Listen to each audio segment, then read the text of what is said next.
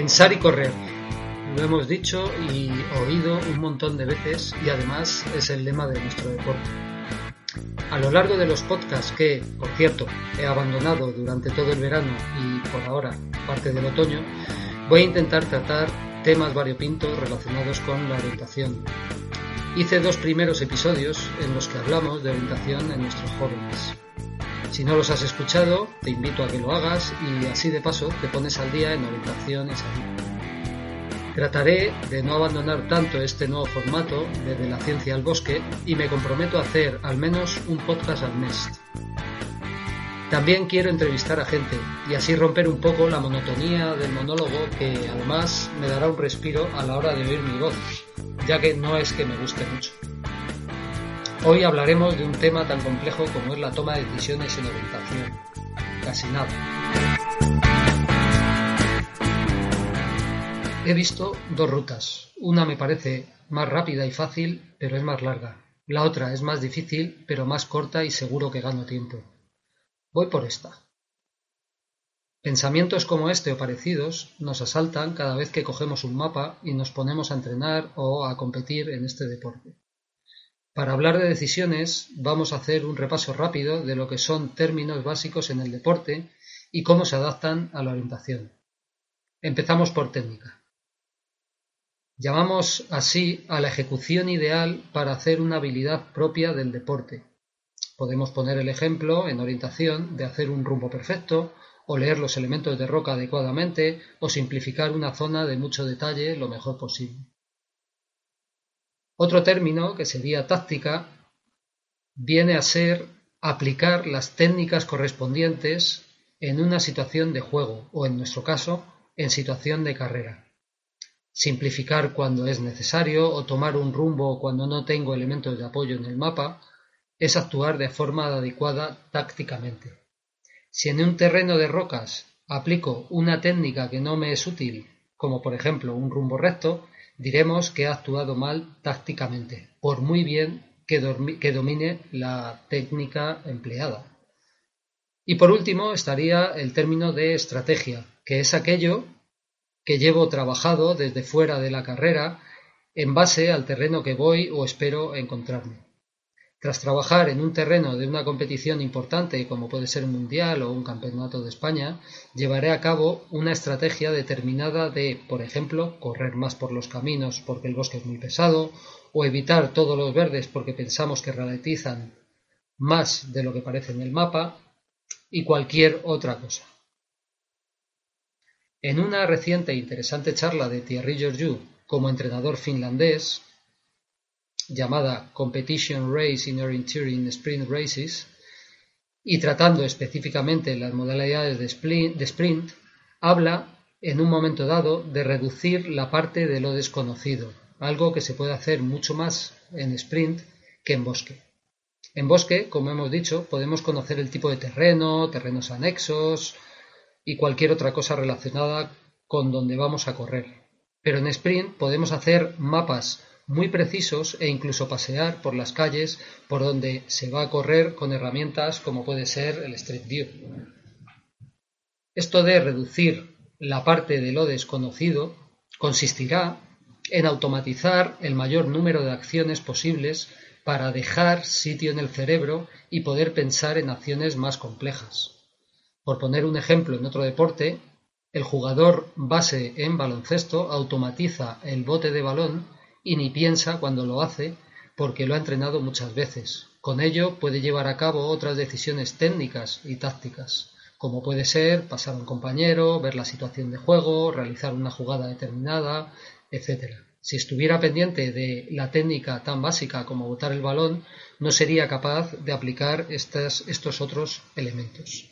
En orientación, Ocurre lo mismo, si automatizamos las técnicas más básicas podremos igualmente emplearnos a fondo en la aplicación de las mismas con tácticas adecuadas a la situación que tenemos delante o dedicar esa parte a poder correr más rápido sin tener riesgo a la hora de desplazarnos. Pero habla Thierry Georgiou de un concepto muy adecuado en un deporte tan abierto como el nuestro, que es dejar espacio en el cerebro para lo inesperado. En sprint habrá menos cosas inesperadas, pero por ejemplo, en el último Mundial de Dinamarca de sprint, se abrieron portales de casas que no se esperaban que fueran un paso o más gente de lo habitual en una determinada zona que se creía que no iba a haber, o coches que se pueden cruzar en un momento dado durante la competición. Siempre estar preparado para cualquier aspecto, sea bosque o ciudad, es fundamental en este deporte tan multifactorial y abierto. Digamos que llevar todo preparado, como pudiera hacerlo, por ejemplo, un gimnasta en un salto de potro, que sería un ejemplo de deporte muy cerrado, es prácticamente imposible. Os invito a todos a que busquéis en YouTube la charla de Thierry eh, de forma específica cuando habla sobre esto de sprint y de esa manera podréis ver todo el vídeo entero que siempre resulta muy interesante oírle. Os resumo entonces hasta ahora esta primera parte del podcast que es la más teórica. Cosas que tenemos que saber. Distinguir entre técnica, táctica y estrategia. De esta manera sabremos qué estamos haciendo en cada una de las acciones el día de un entrenamiento, en una carrera o en casa. Otra sería la orientación es un deporte muy abierto con muchas variables que se pueden dar. Hay que automatizar lo máximo posible para dejar sitio al pensamiento de cara a acciones más complejas, pero siempre hay que contar con un espacio en el cerebro para lo inesperado y que así no interrumpamos nuestra situación de carrera o, como se dice actualmente, nuestro flow. Bien, pues vamos a intentar aplicar todo esto de las tomas de decisiones a la práctica. Vamos a comparar a un orientador con un mecánico. El trazado sobre el mapa es un problema a resolver y si el trazador es bueno, el problema normalmente va a ser más complicado. Es lo que se encontraría un mecánico en una avería de un coche. Dominar las técnicas equivaldría a la caja de herramientas del mecánico. Cuantas más tengo y sé cómo se usan, mejor me van a venir para resolver el problema. Y aplicar las herramientas adecuadamente sería la táctica empleada tanto en el trazado como en la avería. Cómo voy a disponerme con respecto al coche, a colocar el coche antes de empezar, observar el motor, ruidos, etcétera, sería el equivalente a conocer el terreno, cómo progresar en él, etcétera, desde fuera, y formarían el tercer término del que hemos hablado, que sería la estrategia. A lo mejor con este concepto nos puede ir, o con este ejemplo, nos puede ir quedando más claro qué papel juega cada elemento de los que hemos citado técnica, táctica y estrategia. Alguno me podréis decir que todo esto es muy mecánico, valga la redundancia, ya que efectivamente nos estamos olvidando del factor psicológico. El mejor orientador o orientadora puede cometer un fallo técnico fácil bajo la presión de las emociones que se dan en una competición. Esto es un tema muy largo y complicado y lo abordaremos en otros podcasts que están por llegar. O eso espero. Sin embargo, sí vamos a meter aquí un concepto de psicología relacionado muy estrechamente con la toma de decisiones que se llama la fatiga de decisión. Para introducirlo, contaré que en 1989 un grupo de psicólogos estadounidenses se decidieron a analizar qué diferencias había en las tomas de decisiones que tomaban los jueces dependiendo si los juicios eran a primera hora de la mañana, de la mañana comparado con la última hora de la tarde. Sacaron la conclusión, algo horrorizados, de que había muchas más condenas para casos parecidos a última hora que a primera hora del día. La fatiga de decisión, supusieron los psicólogos, hacían que los jueces prefirieran que los sospechosos se quedaran en prisión antes de que fueran libres, en el caso de los que juzgaban por la tarde. El pensador Daniel Pink se basó en 700 estudios para explicar otro proceso de fatiga de decisión mediante la cronobiología, cuándo y por qué se producían más errores médicos. Sacó estas conclusiones después de un estudio concienzudo con una población amplia. Por las tardes hay tres veces más posibilidades de que un paciente reciba una dosis de anestesia potencialmente letal. Por las tardes, las personas que son operadas tienen bastantes más posibilidades de morir en los 40 días siguientes a la intervención que quienes pasaron por el quirófano por la mañana.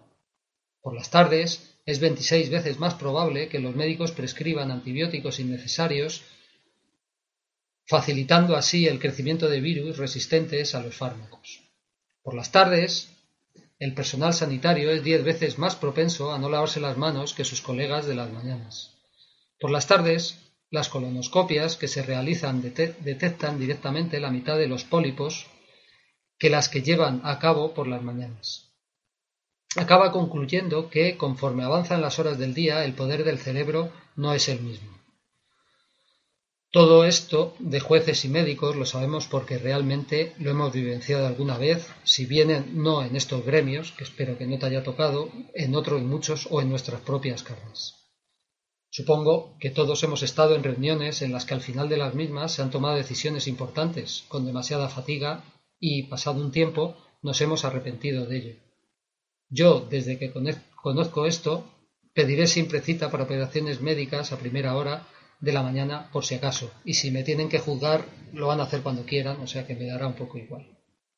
Los que llevamos mucho, aplicado a la orientación, los que llevamos mucho tiempo compitiendo en la misma, conocemos también, consciente o inconscientemente, esto, por todos los errores que hemos cometido al final de las carreras. Al cansancio físico se suma el cansancio mental, que sería, al fin y al cabo, lo que llaman los psicólogos la famosa fatiga de decisión.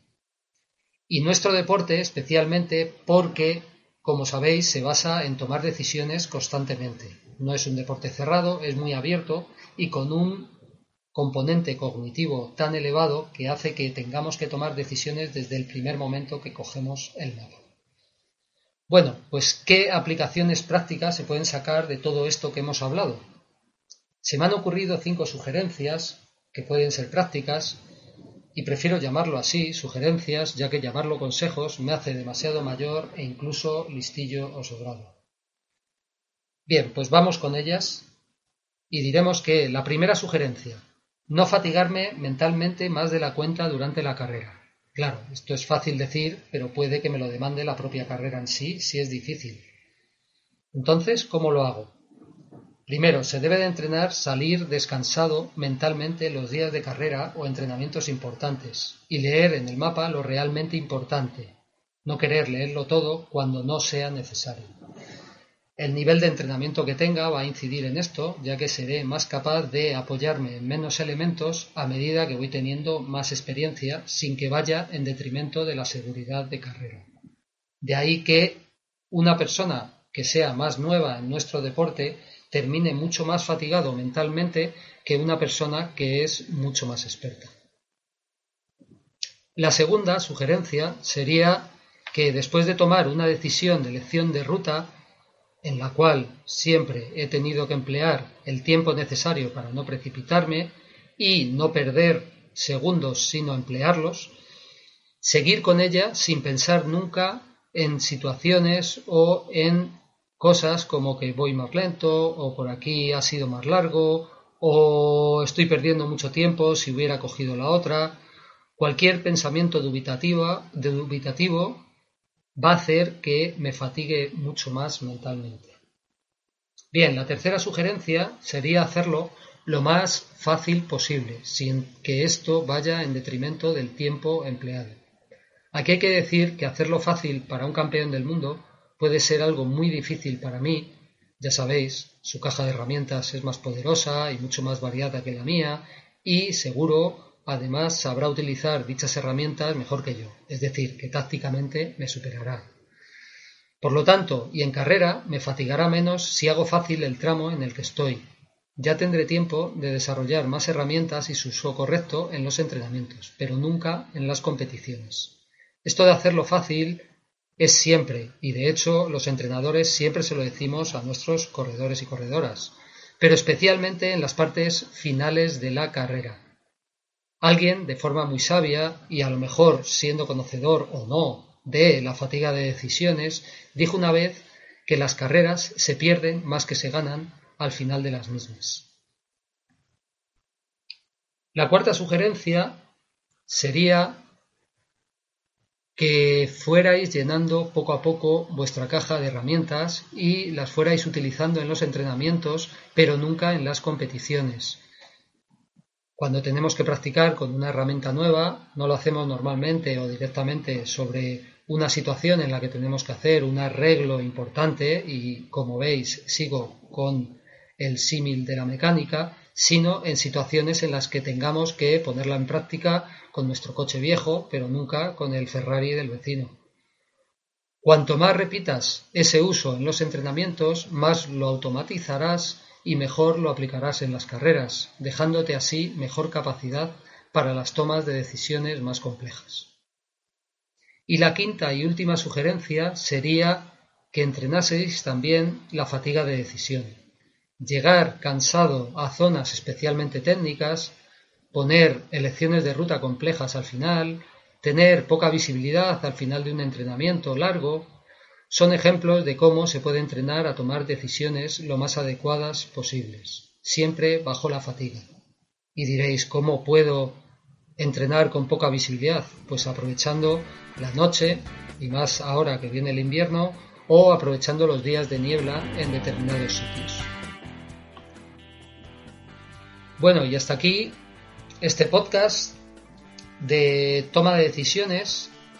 Eh, sí he querido también que sean un poco más concisos, concretos que los anteriores para no aburriros y para que las ideas que se tomen pues sean bastante principales y que se puedan llevar a la práctica lo máximo posible. Nada más por hoy, ha sido un placer y eh, intentamos no demorarnos tanto en la siguiente edición de De la ciencia al bosque, edición